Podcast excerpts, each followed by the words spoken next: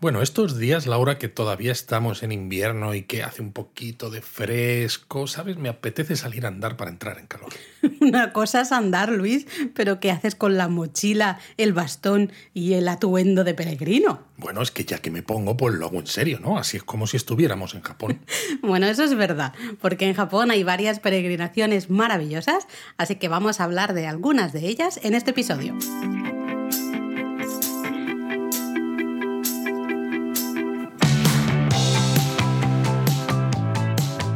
Bienvenidos a Japonesamente, un podcast sobre cultura japonesa de Lexus producido por Japonismo.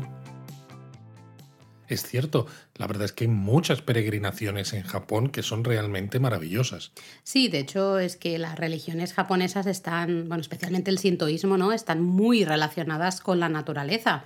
Así que pues, no extraña a nadie que haya pues, santuarios ahí a lo alto de una montaña, ¿no? En parajes naturales, a lo mejor de difícil acceso. Bueno, sí, la verdad es que cuando haces alguna siempre te encuentras caminos llenos de piedras, rocas, raíces, desniveles, en fin, es bastante a veces complicado de llegar. Claro, pero como para el sintoísmo hay varios, digamos, objetos ¿no? naturales que pueden ser sagrados, como cascadas o rocas que estén en la cima de una montaña o a mitad del bosque, ciertos árboles o montañas enteras, pues es normal que surjan estas peregrinaciones, ¿no? Para visitar justamente estos lugares. Sí, es una manera de que los fieles entren en contacto con lo sagrado, ¿verdad? Sí, y además lo curioso es que la llegada del budismo también trajo, trajo consigo eh, ciertas peregrinaciones, ¿no? Que eran un poco diferentes porque para el sintoísmo es visitar esos, eh, esas eh, cascadas, esas montañas, exacto, ¿no? Lugares que se consideraban sagrados y en cambio para el budismo era eh, el intento de seguir los pasos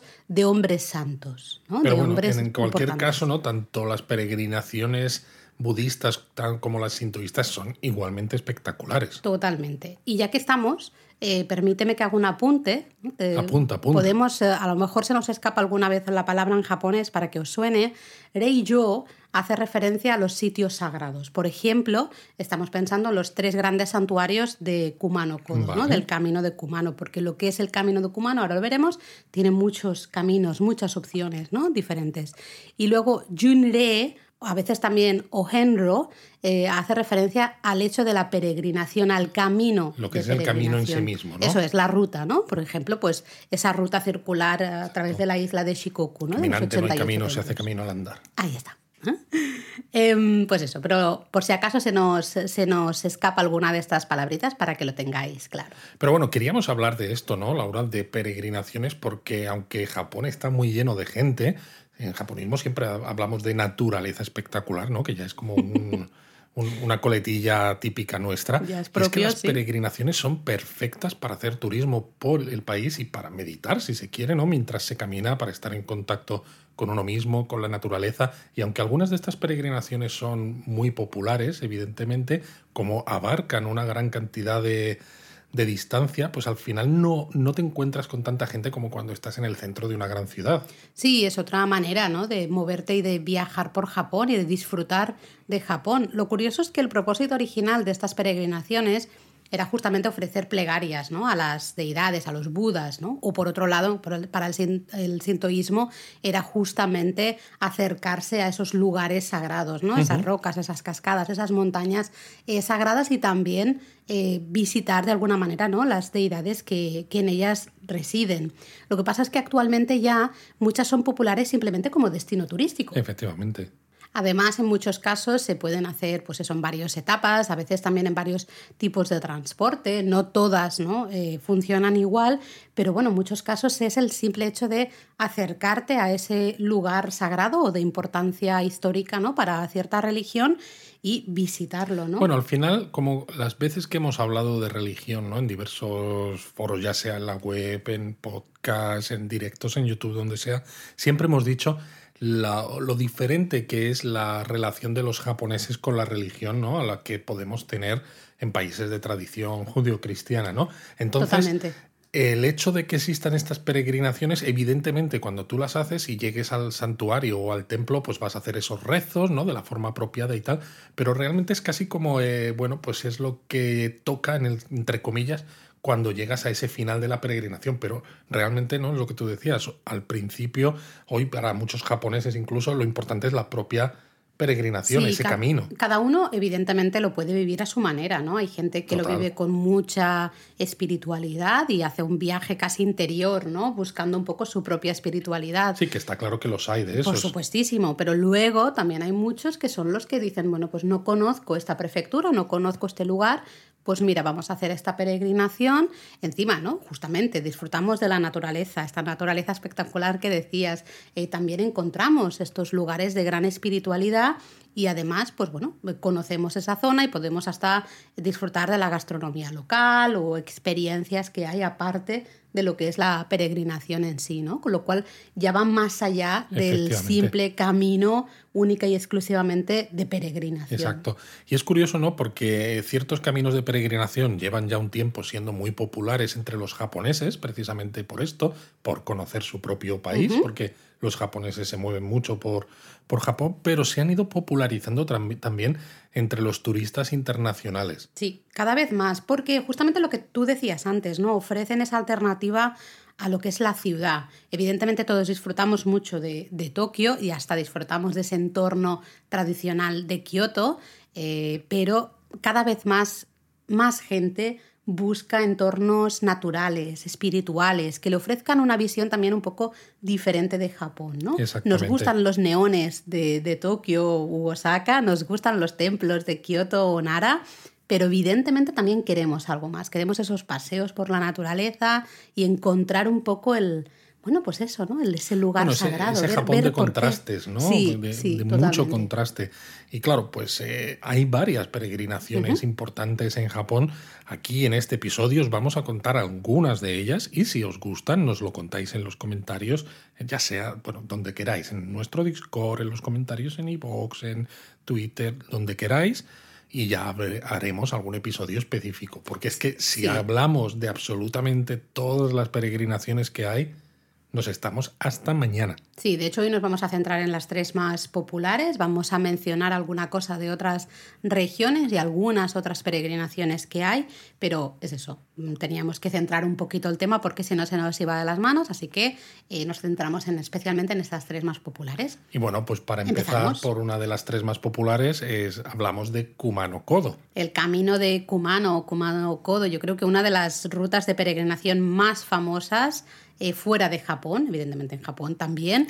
Es una ruta con más de mil años de, antigüedad y de hecho es patrimonio de la humanidad por la UNESCO. Aquí deberíamos recordar ¿no? a todos nuestros oyentes, dicho así suena como muy radiofónico, que hicimos episodios de japonesamente sobre el patrimonio de la humanidad de la UNESCO en Japón. Así que si queréis ampliar conocimiento, echadle una escuchada. Sí, porque lo de un vistazo está complicado, que te he visto venir. ¿eh? Mm, me has visto, me has visto, pero eh, lo, he salvado. Lo has salvado, lo has salvado. Luego, eh, también es importante recalcar que el Cumano Codo está hermandado con el Camino de Santiago en España. ¿no?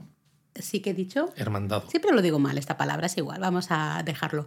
Eh, pues con el Camino de Santiago en España, con lo cual si haces cierta parte del Cumano Codo y haces, pues bueno, cumples los requisitos de ambos eh, caminos, puedes conseguir la credencial de peregrino dual. Eso es súper chulo. Sí, la verdad es que sí, así que todos los que hayáis hecho el Camino de Santiago queráis hacerlo y luego también queráis hacer el Cumano Codo, tened en cuenta esto porque oye, pues siempre es bonito tener esa credencial de, peregrino dual. Exacto. Pero si no queréis esa credencial de peregrino, para vosotros no es tan importante, pues bueno, con visitar los tres santuarios que son, digamos, la base de Kumano Kodo, que están en la península de Ki, en Wakayama, al sur de Osaka, con eso basta, ¿no? Son Kumano Hongu Taisha, Kumano Hayatama Taisha y Kumano Nachi Taisha. Exacto, esos son los tres grandes santuarios y alrededor de estos tres grandes santuarios hay varias rutas que conectan estos santuarios. Eh, algunas salen de la ciudad de Tanabe, se van hacia Hongu, de Hongu a Nachi, de Nachi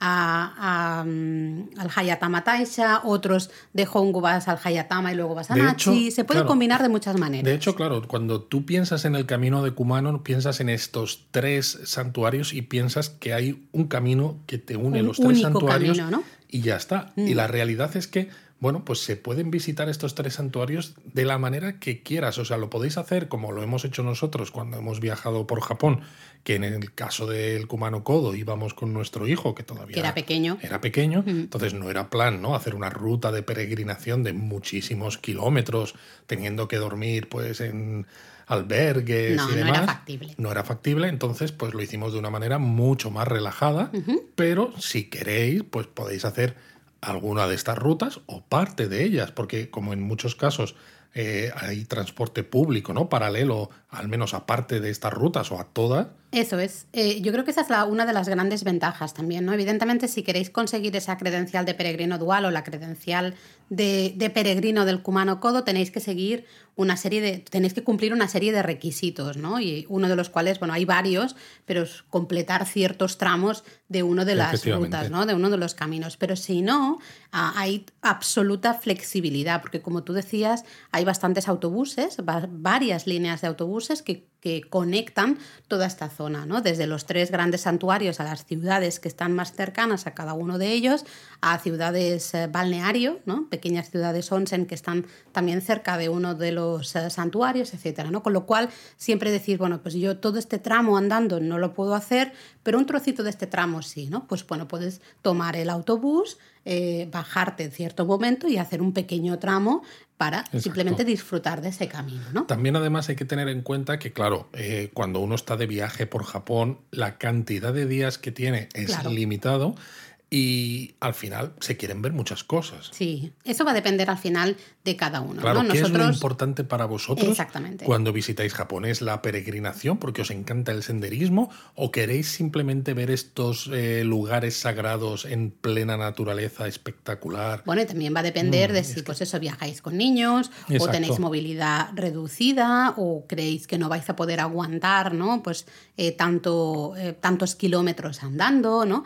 la cuestión es nuestro objetivo al final es animaros a visitar estas zonas, aunque no hagáis el camino completo como tal, porque se disfrutan igual. Se disfruta, muchísimo, y de hecho tampoco roba tanto tiempo, porque si lo hacéis, por ejemplo, utilizando la ciudad, ¿no? O el pueblo más bien de Kikatsura mm. como base de operaciones, que hasta allí se llega en tren desde Osaka sin ningún problema. Exactamente. Luego desde allí tenéis tren a uno de los tres santuarios y tenéis autobús a los otros dos. Exacto. Con lo cual, con un par de noches que hagáis en Kikatsura, se puede hacer perfectamente. Se puede hacer perfectamente. Y encima Kikatsura pues tiene una gran lonja de atún, con lo cual hay muchos restaurantes especializados. Ya estamos hablando de comida, Luis. Siempre hablamos de comida en diferentes platos de atún. También encontramos nosotros por allí ciertos restaurantes un poquito escondidos especializados en wagyu de la zona. Uy, sí, muy rico. Y que era bastante arreglado de precio para ser el, wagyu. El wagyu de Kumano también es cada vez más popular, ¿no? Justamente. Exacto. Mm, Pero mm. luego, bueno, pues eso si os apetece, pues podéis echaros a andar, ¿no? Con un buen,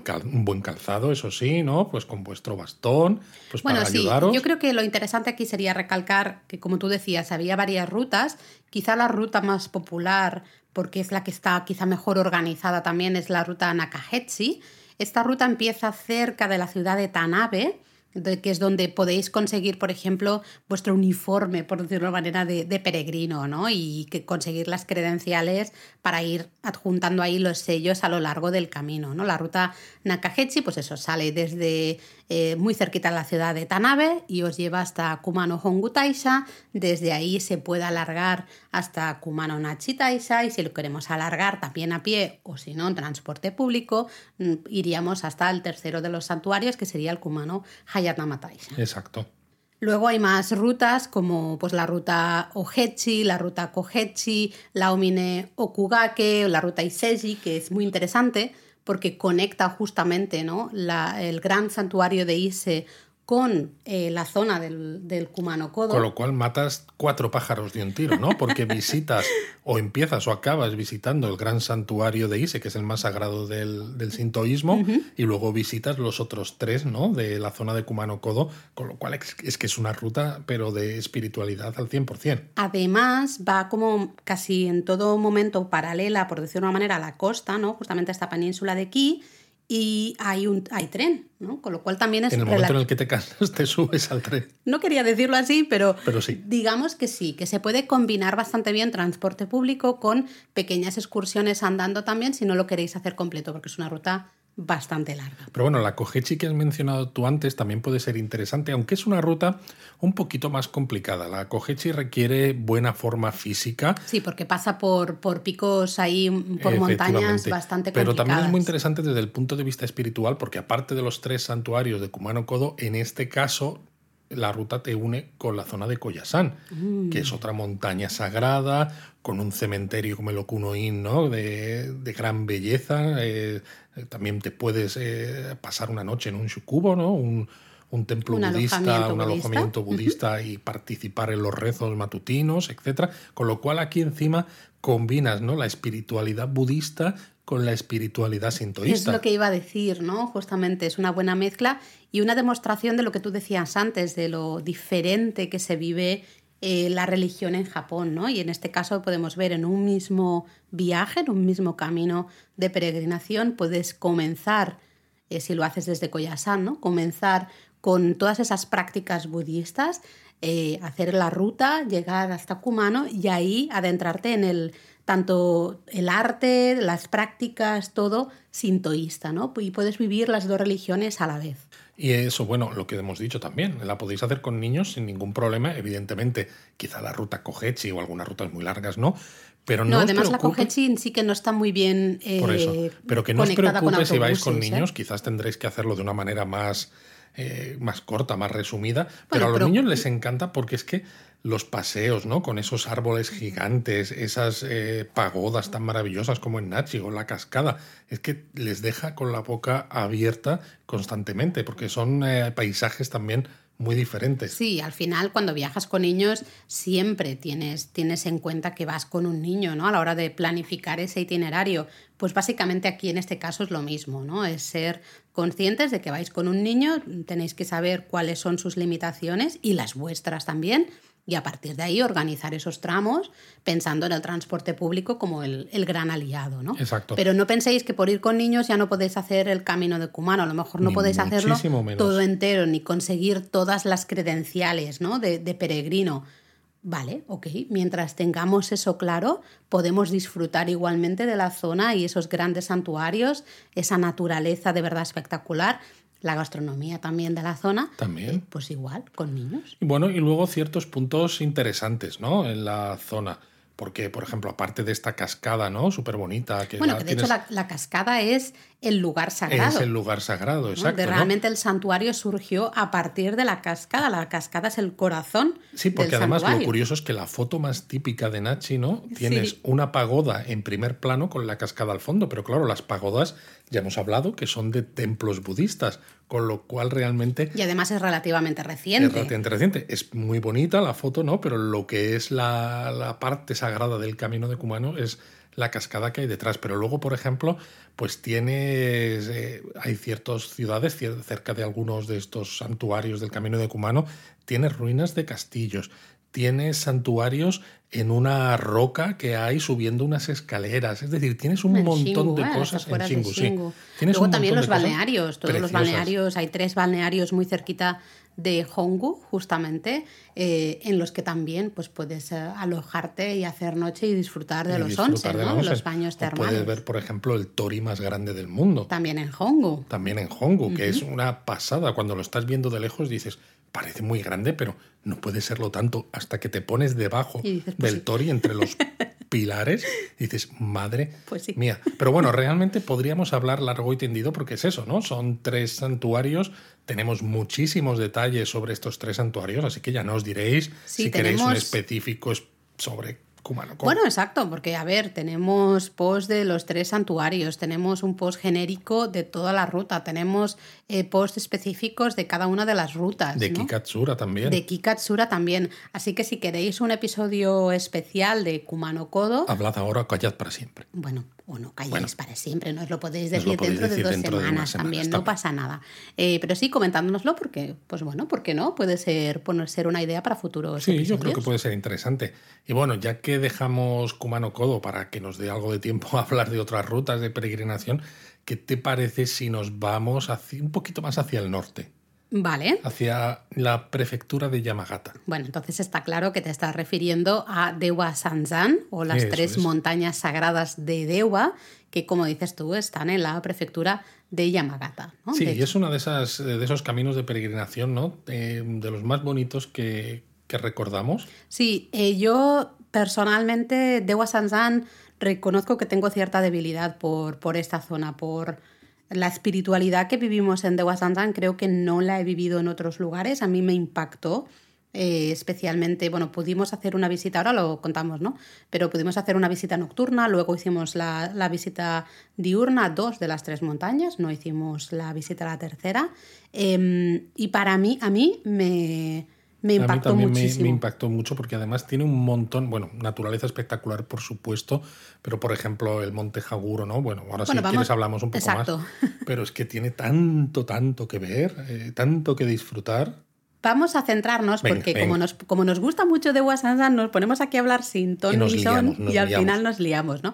Realmente hemos dicho que son las tres montañas sagradas de Dewa. ¿Cuáles son? exacto que decir cuáles son, ¿no? Pues tenemos el monte Haguro, por un lado el monte Gassan y el monte Yudono. Vale. ¿vale? Puede ser que a veces lo veáis como Haguro-san, Gassan y Yudono-san. Exacto. Y es la peregrinación más antigua, porque tiene 1400 años de historia, Laura. Telita, telita. Em, aquí es interesante que justamente en, en la peregrinación de estas tres montañas podemos descubrir un poco más de la doctrina del Shugendo, ¿no? que es una mezcla entre el sintoísmo, ¿no? con, con, esa importancia que se le da a la naturaleza, y prácticas también budistas, también prácticas... Prácticas budistas zen. Zen, exactamente, también muy relacionadas con, eh, con, el, con la naturaleza. Es una, una, mezcla un poco... Sí, lo que, lo que busca el Shugendo no es trascender el, el mundo físico.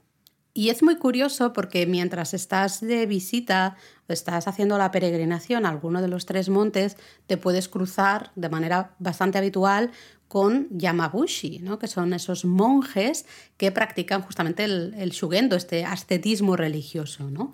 Eh, y te pueden, ellos te pueden acercar un poco más a, las, a la práctica, ¿no? a la, cómo se reza, cómo se, se reza a la naturaleza, no a un sitio concreto, sino porque aquí estamos hablando que es un monte, ¿no? una montaña, la que es sagrada. ¿no? Con lo, cual todo lo que en esa montaña hay un montón más de cosas sagradas. Claro. claro. que sí, claro que sí, pero realmente es, ¿no? Pues el monte Jaguro, el monte Gasán y el monte Yudono, digamos, son lugares de gran espiritualidad, por lo que se coloca ahí justamente esos santuarios con esas peregrinaciones. Y bueno, aquí habría que contar también ¿no? la práctica, lo del Soku Shimbutsu, mm. que es algo que te deja totalmente con el estómago eh, como encogido, ¿no? Y el corazón también, porque es una práctica que hoy en día, antes de nada, de explicar nada, para que os quedéis tranquilos, eh, está prohibida. Está prohibidísima, así que no se, no se practica. Pero algunos de estos monjes lo que buscaban en el pasado era la momificación en vida, una de las prácticas más extremas del Shugendo, porque de esta manera esperaban llegar a esa iluminación, a ese alcanzar a, a Buda, ¿no? y lo que hacían era pues dejar de comer e ir comiendo pues unas bayas, unas Bueno, primero, eh, digamos, tienes que explicar que estaban enterrados. Claro, pero antes no. Pero antes bueno, primero se, se, preparaban, vale, vale. Para eso se preparaban y claro, necesitaban que su cuerpo pues desechar toda la grasa, ¿no? Y todos lo, los, las, los componentes superfluos, ¿no? Del, del organismo. Entonces eh, seguían una dieta súper estricta que les dejaba casi en los, huesos y bueno, que les iba envenenando por dentro, ¿no? Hasta que llegaban a un punto que ya estaban súper débiles y entonces se hacía un agujero en el suelo, ellos se metían en una caja que se enterraba en ese suelo con un simple tubo para que entrase aire, ¿no? Y cuando se acercaba la gente, pues para, saber si seguía vivo o no, pues ellos lo que hacían era que tocaban una campanilla y eso mostraba que todavía estaban vivos. Cuando se acercaban los habitantes del pueblo y no sonaba la, la campanilla, pues es como, mm,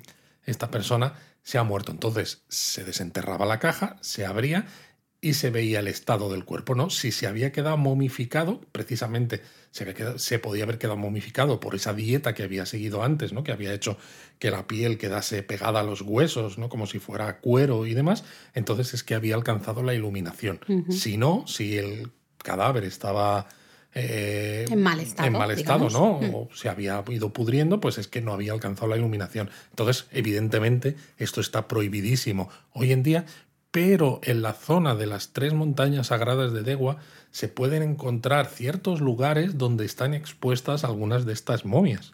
Exacto, de hecho a los pies de uno de los tres montes, el monte Yudono, pues justo a los pies de esta montaña, en, la parte donde, bueno, a mitad de la peregrinación, digamos, em, pues ahí hay justamente, ¿no? Un expuesto a una de estas bueno, Y cuando lo personas ves, momificadas en si no sabes mucho de ello, cuando lo ves ya notas que es una especie de momia y te da un cierto mal cuerpo, ¿no? Mal rollo. Pero cuando encima conoces el proceso, ¿no? Y, y el sufrimiento, porque claro, en un proceso largo de mucho tiempo, Extremo. dices, madre mía, qué loco hay que estar. Yo creo que hasta hay gente, a lo mejor eh, turistas que no conozcan esta práctica extrema ¿no? Eh, del, del shugendo, que a lo mejor piensen que es una escultura, que es una especie de ser. estatua, porque claro, queda, pensad que llevan las, ¿no? la- las ropas, se les, les deja ahí eh, sentados tal cual estaban dentro de la caja, ¿no? Es, eh, es bastante impactante, es bastante duro de ver, sinceramente, pero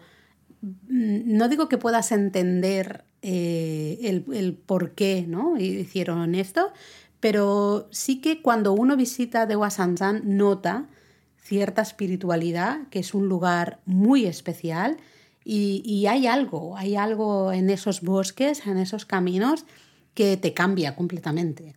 Exacto. Y bueno, eh, dejamos Te has- un te- poco... te he quedado- te has quedado sin palabras, Yo me he ¿eh? quedado sin palabras, ¿no? Vamos a dejar un poco el Sokushinbutsu Sí, este, las sí. momias en vida, y vamos a hablar, ¿no? De que las montañas, estas tres montañas, representan conceptos de la tierra pura del budismo que están relacionados con la vida y con su evolución. Entonces, por ejemplo, tienes Bosatsu, ¿no? La diosa de la misericordia, que representa el nacimiento en el monte Haguro. Luego tenemos Amitabha, el Buda de la vida, ¿no? tras la muerte, que se encuentra en el monte Gassan, Y Dainichi, que es el Buda de la reencarnación en el monte Yudono. con lo cual, claro, hacer la peregrinación de los tres montes es hacer ese círculo, ¿no? Realmente de, de la vida, ¿no? La, el nacimiento, la muerte y la reencarnación, ¿no? Justamente ese, ese círculo, eh, bueno, eso, de la vida al final, ¿no? Mm, Y ese simboliza el renacimiento de, de uno, ¿no? Justamente. Lo que pasa que, claro, si lo queréis visitar, ¿no? Porque merece muchísimo la pena, hay que decir que, por ejemplo, el monte Haguro está accesible, está abierto todo el año. Pero luego, a veces, el monte Yudono, eh, como ya está un poco más alto, las condiciones climáticas a veces son un poco peculiares. Adversas, eh, sí, cuando hay nieve especialmente. Exacto, a veces en ciertos no está meses siempre puede estar abierto. cerrado. Y luego está el Monte Gasán, que es el menos accesible de los tres, porque es bastante alto y es, una, es parecido al Monte Fuji, solo se puede acceder en verano. De hecho, Con lo, ah, perdona. no, no, iba a decir eso, que de hecho, ¿no? Eh, de julio a septiembre es el periodo del año en el que se puede subir a, a los tres. Pero si no podéis subir a los tres, que sepáis que el monte Haguro funciona un poco como centro neurálgico de, de Wasansan y en él hay pequeños eh, como sub...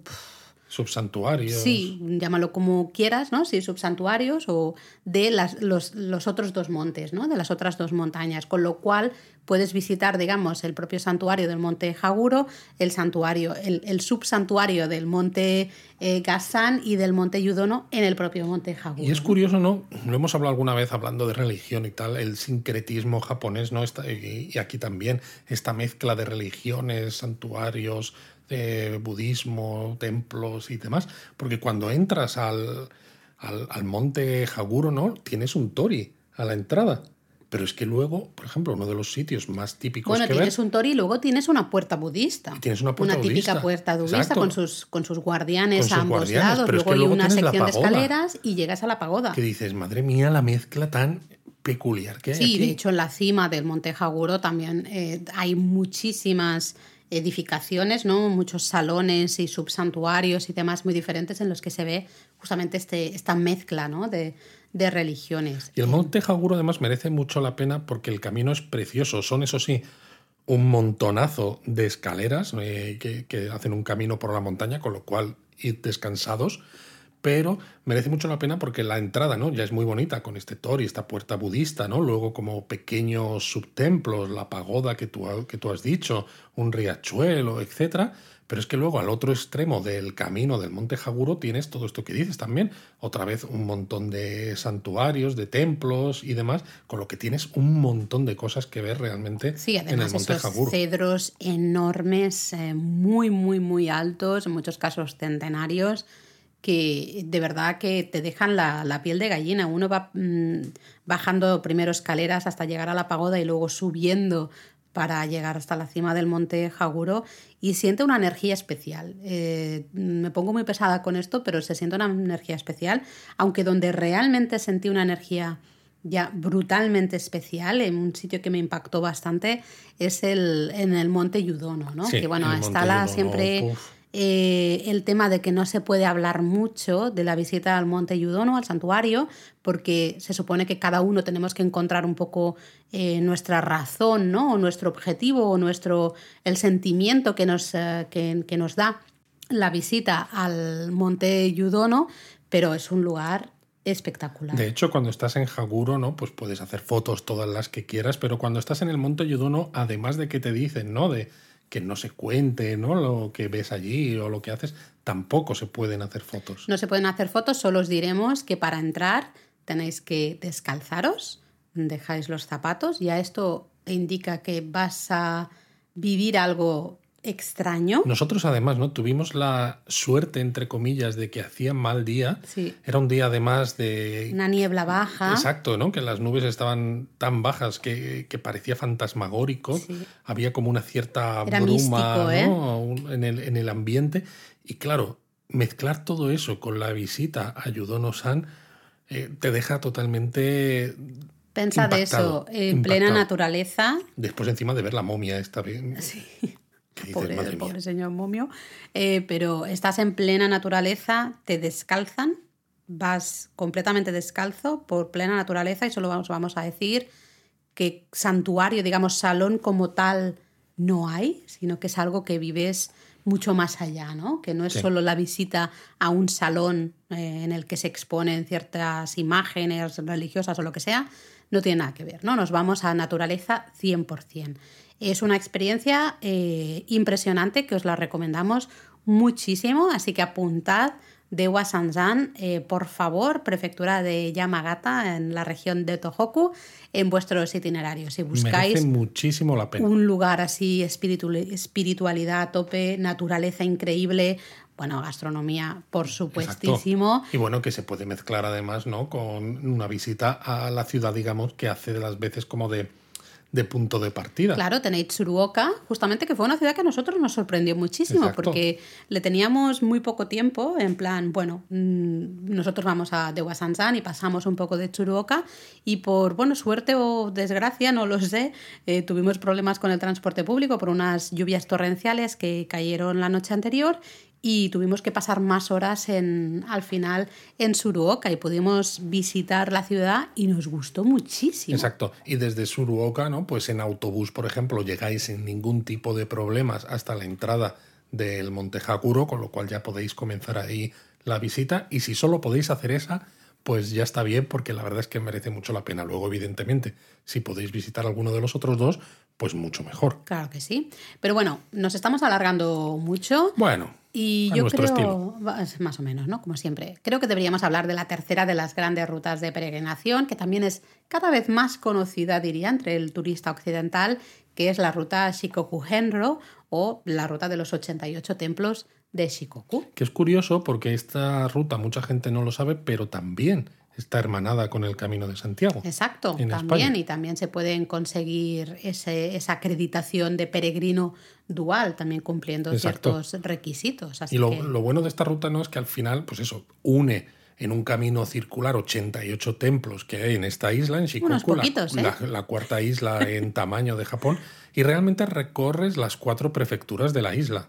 Exacto. Básicamente sigues los pasos un poco de Kukai, ¿no? también conocido como Kobodaishi, que es el fundador de la secta del budismo Shingon, eh, un personaje de gran importancia eh, para, para, los japoneses. De hecho, el monte Koya, ¿no? Koya-san, pues también es su lugar eh, en el que pues también es... O el monte Misen también, en, Miyajima. En Miyajima, porque se supone que él estuvo ahí. Vamos, es que este señor ha estado en todos lados. Entonces, bueno, se sabe en alguno de los sitios, en varios de, los, de estos templos, ¿no? Sí que se sabe que estuvo que estuvo Kukai, no en absolutamente todos, pero bueno, al final la leyenda que hace. Mismo, Kukai. Vamos a juntar templos, mira, 88, pues mira, es un número bonito, pues ya está, ¿no? Hacemos aquí la, peregrinación, ¿no? Entonces es un poco seguir sus pasos. Si estáis escuchando, ¿no? Claro, decís 88 templos. Se han asustado ya.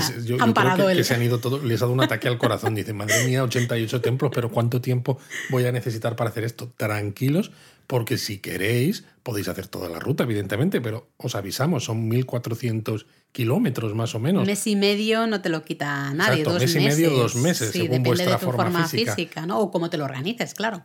Pero, pero, se puede Pero, hacer pero- a vuestra manera. Es decir, Sí. porque no lo, hacen, no lo hacéis solo vosotros, lo hacen también los japoneses. Y cuenta como peregrinación. Y cuenta como Con peregrinación. el camino de Kumano sí que hemos dicho que hay que cumplir ¿no? ciertos requisitos para conseguir esa credencial de peregrino. Si no, aunque tú visites la zona pero lo hagas en transporte público, no consigues esas credenciales. ¿no? En cambio, en el camino de Shikoku es totalmente opuesto. Realmente puedes hacerlo, puedes hacer partes andando, puedes hacerlo eh, partes en coche, en autobús, en tren, combinar todo ello en bicicleta. Lo que os dé la gana y como os venga mejor para vuestra ruta, vuestra planificación, etcétera. Tampoco tiene que ser todo seguido en el tiempo. Además, eso. Podemos visitar unos cuantos templos en este viaje, luego dentro de un año vuelves a Japón y visitas otros templos De hecho, diferentes. nosotros, ¿no? Cuando estuvimos, encontramos algunos japoneses que nos contaban que estaban haciendo la ruta, pues eh, como poco a poco. Porque Sí, de hecho tuvimos una, conocimos una chica eh, que, que justo lo estaba a punto de terminar, ¿no? Pero decía que había tardado bastantes años y nos enseñó su libreta, ahora os explicamos. y ¿no? de hecho nos contó que cuando la terminase iba a volverla a empezar. Sí, sí, sí, que quería volverla a empezar y llevaba, pues eso, varios años, pues yendo. Y en algunos tramos ella nos dijo, no, aquí fui en autobús, aquí fui en coche, aquí Bueno, también hay que tener en andando". cuenta que como los japoneses, ¿no? Suelen tener pocos días de vacaciones Claro. y demás, pues aprovechas, pues, o puentes o fines de semana Claro, o lo cuando sea, puedas. y haces eso un poquito, pues en otro momento haces otro poquito. Em, de todas maneras, vale, a lo mejor eh, si visitas, ¿no? Si lo haces todo en transporte público y tal, te pierdes un poco la esencia de lo que es el Shikoku Genro, ¿no? Que básicamente es Claro. que toda la isla, todos los habitantes de la isla dan la bienvenida a los peregrinos, ¿no? Las casas se abren, eh, la gente regala fruta, regala comida a los peregrinos, hay mucha gente que, que pone hasta pequeños alojamientos, aunque sean futones, ¿no? En, en sus garajes, pues si un, un peregrino no ha conseguido llegar a algún lugar de descanso, pues al menos pueda dormir, descansar unas horas, ¿no? En un futón en el suelo, pero en el garaje, bueno, mejor eso que, que nada. Claro, pero ¿no? esto sobre todo, ¿no? A estos peregrinos que llevan, digamos, el traje oficial. Claro, tienes que llevar el traje oficial que se puede conseguir en, en varios lugares, especialmente alrededor del Templo 1 y el Templo 88. Eh, ahí es donde hay varias, varios negocios que te, que te alquilan o te venden pues el sombrero al menos, ¿no? El sombrero típico de peregrino, el bastón, las ropas blancas, eh, una serie de Además es una ropa, ¿no? Que lleva escrito como en la espalda un sutra. Exactamente, ¿no? Todo al final relacionado con, con el budismo, justamente de la escuela Shingo. Pero vamos, ¿no? que- o sea, que si queréis podéis alquilar un traje de peregrino para que el camino que hagáis en Shikoku, ya sea más largo o más corto, lo hagáis como un peregrino 100% perfecto, pero no es necesario hacerlo. No. Es decir, podéis visitar eh, los 88 templos de Shikoku o los que el número que os dé la gana de los que podáis. eh, vistiendo pues a la manera normal sin ningún tipo de problema lo único que hay que tener en cuenta es que bueno vais a entrar en templos budistas y que pues hay que tener pues cierto respeto, pues, pero como ocurriría si entras en cualquier iglesia, catedral o lo que sea, ¿no? Porque es un lugar sagrado sin más. Exacto, y, y creo que al final la recomendación es la que tú estás dando, ¿no? También es fijarse en los demás, qué hacen los peregrinos, porque en todos los templos, cuando nosotros visitamos distintos templos, nos encontramos peregrinos en absolutamente todos los templos. ¿no? Eh, puedes observar qué están haciendo y te darás cuenta de que, ah, mira, primero pues prenden una velita, ¿no? Y luego prenden el incienso y luego recitan sutras delante de un salón y luego se van a otro salón y hacen exactamente lo mismo, ¿no? Y vuelven a prender una velita, vuelven a prender ese incienso y vuelven a recitar sutras delante de este otro salón y luego ya se relajan pues podemos hacer lo mismo, ¿no? Nosotros, evidentemente, yo no sé los sutras, no me los aprendí siquiera, ¿no? Porque no me dio tiempo. Eh, pero bueno, estás simplemente escuchando el, resto de peregrinos que están recitando los sutras y tú puedes estar rezando o pensando en, Exacto, o estar en comunión con la naturaleza o contigo mismo, ¿sabes? Eso es, ¿no? Buscar ese momento espiritual, ¿no? Único, que es propio, que es, es, tuyo y de nadie más, ¿no? Con lo cual, con eso se puede disfrutar muchísimo, porque al final estas peregrinaciones es lo que decíamos al comienzo, ¿no? Casi cerramos un poco el círculo, pero eh, la idea es esa eh, idea de espiritualidad, de encontrarse a uno mismo, ¿no? Disfrutar de la naturaleza, disfrutar de estos templos y santuarios de arquitectura maravillosa, luego también disfrutar de la gastronomía, otros aspectos más turísticos, ¿no? Entonces, eh, si vais, y aunque no vayáis como peregrinos al 100% y demás, pero sí que merece la pena ¿no? estar con un, adjuntarse, ¿no? digamos, a un grupo de peregrinos y, escuchar ¿no? cómo recitan esos sutras y estar ahí y ver cómo se comportan, ¿no? Es muy, muy interesante.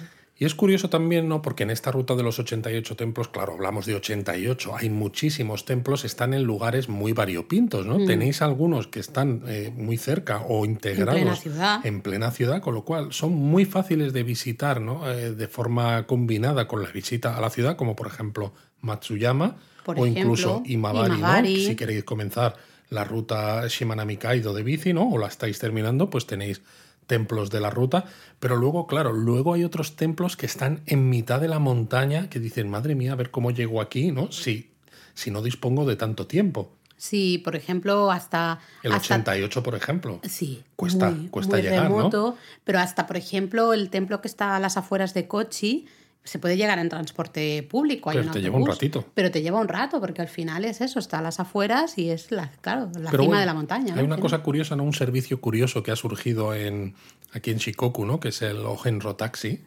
Que, bueno, pues por ejemplo, nosotros lo utilizamos precisamente para visitar el Templo 88, porque claro, no teníamos tanto tiempo para estar que si de transportes públicos o caminando por caminos en la montaña, íbamos con Eric, etcétera, ¿no? Mm. Entonces, este servicio te lleva en taxi hasta los templos que tú digas en función de las horas que lo contrates, claro, pues te dará más o menos tiempo. El guía, el conductor del taxi, además te da el sombrero de peregrino, ¿no? Y te da como los eh, avíos de peregrino para que vayas perfecto. Y cuando está contigo en el templo, te cuenta cómo hacer los rezos. Te explica todos los pasos. Claro, él te lleva también su incienso, sus velas, él tiene su libro de sutras, etcétera, ¿no? Con lo cual la experiencia, aunque pueda parecer eh, un tanto una disonancia cognitiva, ¿no? Porque dices, estoy haciendo una peregrinación que debería ser encontrarme conmigo mismo y me llevan en un taxi especializado, pero luego, claro, lo disfrutas como tienes un japonés que te lo está indicando cómo se hace, es, perfecto. Es taxista en el sentido de que es el señor que conduce, ¿no? Pero realmente él también eh, es gran conocedor de, de, toda la cultura de los géneros, ¿no? De esta peregrinación de Shikoku y conoce absolutamente todos los detalles y te va, te va contando. Sí, es verdad que la gran mayoría de conductores que sepamos solo hablan japonés, eso sí tenemos que decirlo, pero bueno, eh, si podéis, es al menos una, una buena opción para moverse también por ciertos templos a los que si no a veces puede ser muy difícil ¿no? llegar. Y bueno, Laura, ya para terminar de hablar de los 88 templos de Shikoku, yo creo que hay que hablar de una cosa que a ti te gusta mucho. Sí, a mí me encanta y si nos conocéis ya de hace un poquito de tiempo ya lo sabéis, que me, bueno, me nos encanta coleccionar goshuin, que son esas caligrafías, ¿no? Estos sellos de, de los templos, podéis conseguirlos, o santuarios también, podéis conseguirlos en, por, por templos y santuarios de todo Japón.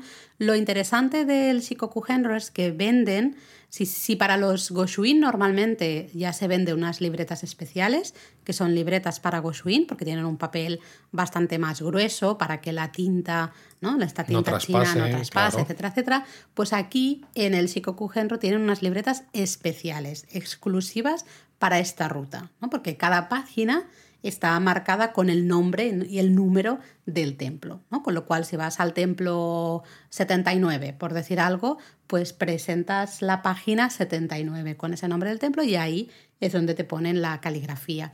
Lo interesante es que, claro, luego tienes toda esa libreta si, si haces ¿no? todo el camino, visitas los 88 templos, pues tendrás las 88 caligrafías Goshuin, todas en una misma libreta. Y todas en su orden correspondiente. Me parece súper bonito. Está, está muy chulo. Además, eh, em, con cada Goshuin te dan como una estampita ¿no? de, de, una imagen o de Buda o de Canon, de, de la imagen que sea de, de, ese templo. Es muy, muy chulo. Eh, está muy chulo. Ya. Em, es evidente que el Goshuin tiene una parte religiosa, pero, pero luego, eh, por ejemplo, ¿no? La, la, chica de la que os hablábamos antes, que estaba completando justamente el Shikoku Genro, pues ella estaba súper orgullosa de su colección y lo llamaba así, ¿no? Es mi colección de Goshuin. Fijaros que ya me quedan pocas páginas. a los japoneses coleccionar cosas. Sí, sí, sí. Entonces es un recuerdo, si el Goshuin de, ya de por sí es un recuerdo muy bonito, en este caso que lo tienes todo en una libreta específica, Exacto, pero pues más. Hay que Yo tengo muchas ganas de, la libreta Específica. Sí, la podéis comprar de nuevo,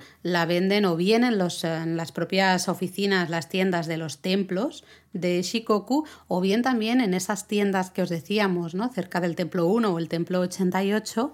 Em, hay varias tiendas donde tienen justo ¿no? las ropas de peregrinos y demás, también suelen tener estas libretas Y si alguno es la primera vez que escucha hablar del Goshuin, eh, tanto si estás en Shikoku en esta ruta como si estás en cualquier otro templo santuario, que quede claro que no valen libretas que te lleves tú desde tu país. O sea, tienen que ser libretas específicas para este tipo de cosas. Y en el caso de la ruta de los 88 templos, solo las que se venden en los 88 templos. Estas especiales con las hojas están marcadas, exacto, las hojas numeradas con los eh, nombres de los diferentes templos, etcétera, etcétera, ¿no? Em, ¿Cómo vamos de tiempo? ¿Podemos mencionar alguna? Sí, yo creo que podemos hacer alguna mención rápida porque, claro, hemos hablado de las tres más grandes, las que se han puesto más de moda, las que la gente quiere visitar sí o sí, pero Japón está lleno de peregrinaciones. Vale, pues mira, como estas tres que hemos visto están las tres, bueno, no, dos están en la isla principal, una está en la isla de Shikoku, pues qué tal si nos vamos a Kyushu, por ejemplo. En la isla de Kyushu, especialmente el norte, está la peregrinación de Sasaguri, es una peregrinación, una peregrinación bastante popular. También se visitan 88 templos budistas en una ruta de unos 80 kilómetros. 50 kilómetros. Ah, 50, perdón. 50 kilómetros que, bueno, está más o menos cerca de Fukuoka. Por Con lo cual es, un es bastante más cortita, ¿no? Pues, sí. Sí, sí, pero bueno, 88 templos también, muy bien. Exacto. Luego, por ejemplo, pues tenemos también la peregrinación Saigoku Kannon, que es una peregrinación de 33 templos budistas en la región de Kansai, en Japón. Kansai es la región donde está Kioto, Osaka, Kobe, etc. Y el 33 también es otro número, ¿no? Como el 88, pues muy sagrado, ¿no? Y muy asociado al budismo. Bueno, tú te quedas con el 33 y yo voy a seguir con el 88 porque me voy a, por ejemplo, la peregrinación de los 88 templos de Shodoshima. Anda, mira. Ah, la isla de Shodoshima, ya sabéis, está a las afueras de eh, Kamatsu. bueno, es parte de Shikoku también, pero... Parte de Shikoku. Eh, es muy poco conocida porque la propia isla de Shodoshima también es muy poco conocida y realmente yo creo que ahí sí que solo encuentras peregrinos japoneses. Pero bueno, si queréis, si estáis en Shodoshima, os interesa eh, hacer una peregrinación diferente. Muy bonita. Exacto, y dedicarle ahí unos días a la isla y a vivir un poco esa vida de isla, de pequeña isla del mar interior de Seto pues ahí la tenéis. Pues bueno, ya que yo me quedaba con el 33, pues vuelvo con otra de 33, que es la peregrinación de las 33 canon de Aizu, que está en ah, Tohoku. Y el 33 te decía antes que es un número sagrado porque se dice que canon tiene 33 manifestaciones. Por eso todas las peregrinaciones que hay en Japón relacionadas con Canon, ¿no? la diosa de la misericordia, son de 33 templos. Ah, bueno, claro, la, anterior que has dicho, ¿no? la de Saigoku Kannon, también, claro es, es, relacionada con Entonces, la anterior no estaba muy bien porque está en Kansai, ¿no? que tienes un montón de sitios que visitar muy populares para el turista, pero esta, por ejemplo, quizás... Eh, los sitios que hay alrededor a lo mejor son un poco menos populares, pero está en Tohoku, que es una región que a nosotros nos encanta, todavía un poquito desconocida, ¿no? Pero tienes cerca Isuwakamatsu, por ejemplo, ¿no? La ciudad de los samuráis, tienes Kita, Kitakata, ¿no? Que es eh, pues una de las capitales del ramen de Japón, etcétera. Entonces, es muy interesante. Y bueno, ya que estamos en esta zona, la zona de Tohoku, quizá no es una peregrinación como tal, porque realmente es una ruta un poquito diferente, aunque claro, como se visitan diferentes templos, muchos lo entienden como peregrinación, que es la Shiji Cairo. Es una ruta que enlaza cuatro templos, ¿no? que realmente fueron fundados por Enin en toda la región de Tohoku. ¿no? Por ejemplo, tenemos el templo Rishaku, creo que lo digo bien, Sí. eh, Rishakuji en la prefectura de Yamagata, el templo Zuiganji en Matsushima y el templo Chu, Chuson, este me cuesta mucho decirlo, Chusonji y el Motsuji, ambos en la ciudad de Hiraizumi. ¿no? Además, patrimonio de la humanidad. Exactamente. Y además es que estos cuatro templos, toda esta zona, la inmortalizó Eso Matsuo es. Basho en su obra Okuno Hosomichi. Exacto. ajá. Eh, así que bueno, pues también puede ser una opción para disfrutar un poco aquí- de la naturaleza Aquí y de los disfrutas templos. de naturaleza, disfrutas de espiritualidad De historia, y de arte, los pasos ¿no? de- literatura. de- del gran nombre de, los haiku en, en. Japón, ¿no? Con lo cual creo Bueno, de que hecho, es una idea eh, Okuno. Hosomichi es un librito muy finito que se lee muy, muy, muy, muy fácil. Y una recomendación es llevarlo como un libro de lectura para el viaje, ¿no? Y ¿no? así, que te guíe. claro, vas descubriendo a través de las palabras de Matsuo Basho, vas descubriendo otras cosas, ¿no? Mientras estás en, en esa ruta, en esa peregrinación, ¿por qué no?